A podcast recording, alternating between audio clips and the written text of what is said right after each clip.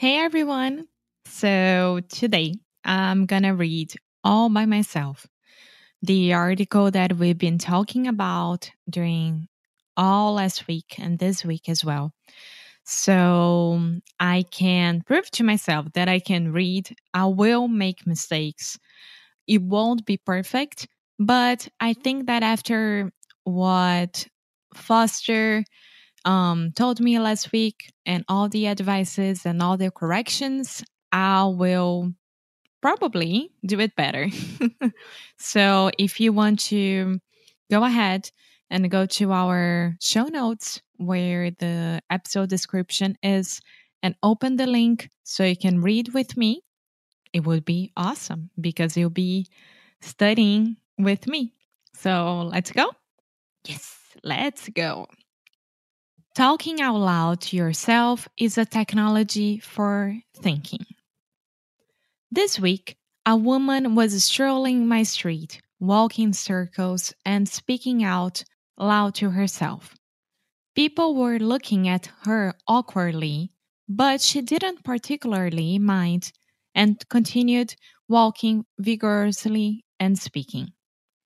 Yes, that woman was me. Like many of us, I talk to myself out loud, though I'm a little unusual in that I often do it in public spaces. Whenever I want to figure out an issue, develop an idea, or memorize a text, I turn to this odd work routine. While it's definitely earned me a reputation in my neighborhood, it's also improved my thinking and speaking skills immensely. Speaking out loud is not only a medium of communication, but a technology of thinking. It encourages the formation and processing of thoughts. The idea that speaking out loud and thinking are closely related is new. It emerged in ancient Greece and Rome in the work of such great orators as Marcus Tullius Cicero.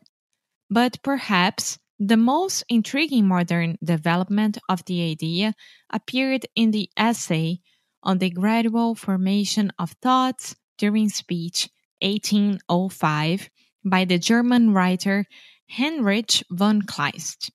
Here, Kleist describes his habit of using speech as a thinking method and speculates that if we can discover something just by thinking out about it, we might discover it in the process of free speech. He writes that we usually hold an abstract beginning of a thought, but active speech helps to turn the obscure thought into a whole idea. It's not, though, that produces speech, but rather, speech is a creative process that in turn generates thought. Just as appetite comes with eating, Kleist argues, ideas come with speaking. A lot of attention has been given to the power of spoken self affirmation as a means of self empowerment in the spirit of positive psychology. However, as Kleist says, talking to oneself is also a cognitive and intellectual tool that allows for a wider array of possible use cause cases. Contemporary theories in cognition and the science of learning reaffirm Kleist's speculations and show how self talk contributes not only to motivation and emotional regulation, but also to some higher cognitive functions such as developing metacognition and reasoning. If self talk is so beneficial why are we talking to ourselves all the time? The dynamic between self talk and inner speech might explain the dubious social status of the former. Self talk is often seen as a premature equivalent of inner speech, the silent inner voice in our mind, which has prominent cognitive functions in itself. The tendency to express our inner thoughts in actual self talk, typical of children, is internalized and transforms to voiceless inner speech in adulthood, as the developmental psychologist Lev Vygotsky already speculated in the 1920s. Vygotsky's view stood in opposition to a competing one from the psychological school known as behaviorism, which saw children's self talk as a byproduct of supposedly less competent minds. But Vygotsky's claimed that self talk has an active mental role. He observed children performing tasks, tasks while speaking to themselves out loud and reached the conclusion that their private talk is a crucial stage in their mental development. Gradually, a child's interaction with other with others turns into an uttered conversation with the self, self talk, until it becomes muted inner speech in adulthood. Vygotsky's successors, such as the psychologist Charles Fernyhough, have demonstrated that inner speech goes on to facilitate an array of cognitive functions, including problem solving, activating working memory, and preparation for social encounters. It is inner speech rather than self talk, then, that has been the, focu- the focus of research in adults. However, the internalization of self talk isn't necessarily evidence of cognitive maturity. Rather, it could represent the degeneration of an essential cognitive skill in the face of social pressure. The sociologist Erving Goffman noted that self talk is taboo because it is a threat to intersubjectivity and violates the social assumption that speech is communica- communicative. As he wrote in his book Forms of Talk, 1981, there are no circumstances in which we can say, I'm sorry, I can't come right now. I'm busy talking to myself. Self talk is deemed legitimate only when done in private by children, by people with intellectual disabilities, or in Shakespearean sol- soli- soliloquies. Yet, self talk enjoys certain advantage- advantages over inner speech, even in adults. First, silent inner speech often appears in a condensed and partial form, as Fernyhough has shown, we often tend to speak to ourselves silently using single words and condensed sentences. Speaking out loud, by contrast, allows the, the retrieval of our thoughts in full, using rhythm and intonation that emphasize their pragmatic and argumentative meaning and encourages the creation of developed complex ideas. Not only does speech retrieve pre existing ideas, it also creates new information in the retrieval process, just as in the process of writing. Speaking out loud is inventive and creative. Each uttered word and sentence doesn't just bring forth an existing thought, but also triggers a new mental and linguistic connection. In both cases, speech and writing, the, materiali- the materiality of language undergoes a, trans- a transformation to audible sounds or written signs, which in turn produces a mental shift.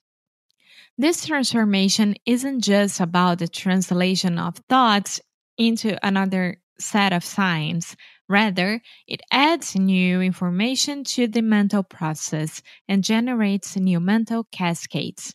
That's why the best solution for creative blocks isn't to try to think in front of an empty page and simply wait for thoughts to arrive, but actually to continue to speak and write anything, trusting this gen- generative process. Speaking out loud to yourself also increases the, the dialogical quality of our own speech. Although we have no visible addressee, Speaking to ourselves encourages us to actively construct an image of an addressee and activate one's theory of mind, the ability to understand other people's mental states and to speak and act according to their imagined expectations.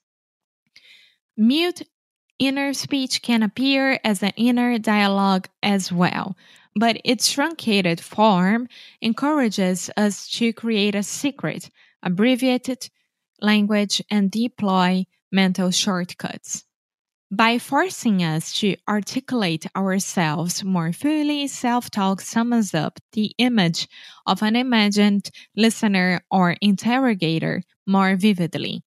In this way, it allows us to question ourselves more critically by adopting an external perspective on our ideas, and so to consider shortcomings in our arguments, all while using our own speech. You might have noticed too that self talk is often intuitively performed while the person is moving or walking around. If you've ever paced back and forth in your room while trying to talk something out, you've used this technique intuitively. It's no coincidence that we walk when we need to think. Evidence shows that movement enhances thinking and learning, and both are activate in the same center of motor control in the brain. In the influential subfield of cognitive science concerned with embodied cognition, one prominent claim is that actions themselves are constitutive of cognitive processes. That is, activities such as playing a musical instrument, writing, speaking, or dancing don't start in the brain and then emanate out to the body as actions. Rather, they entail the mind and body working in concert as a creative, integrated whole, unfolding and influencing each other in turn. It's therefore a significant problem that many of us are trapped in work and study environments that don't allow us to activate these intuitive cognitive muscles, and indeed often even encourage us to avoid them. So, this is the end of part one of me reading Talking Out Loud to Yourself is a technology for thinking. And next episode, I'm going to finish and have my final notes about this article and how I think I, I did it, how I think I did it. so keep up the good work and lose well. I know that Foster says keep up the good fight and lose well, but I like keep up the good work as well. Bye.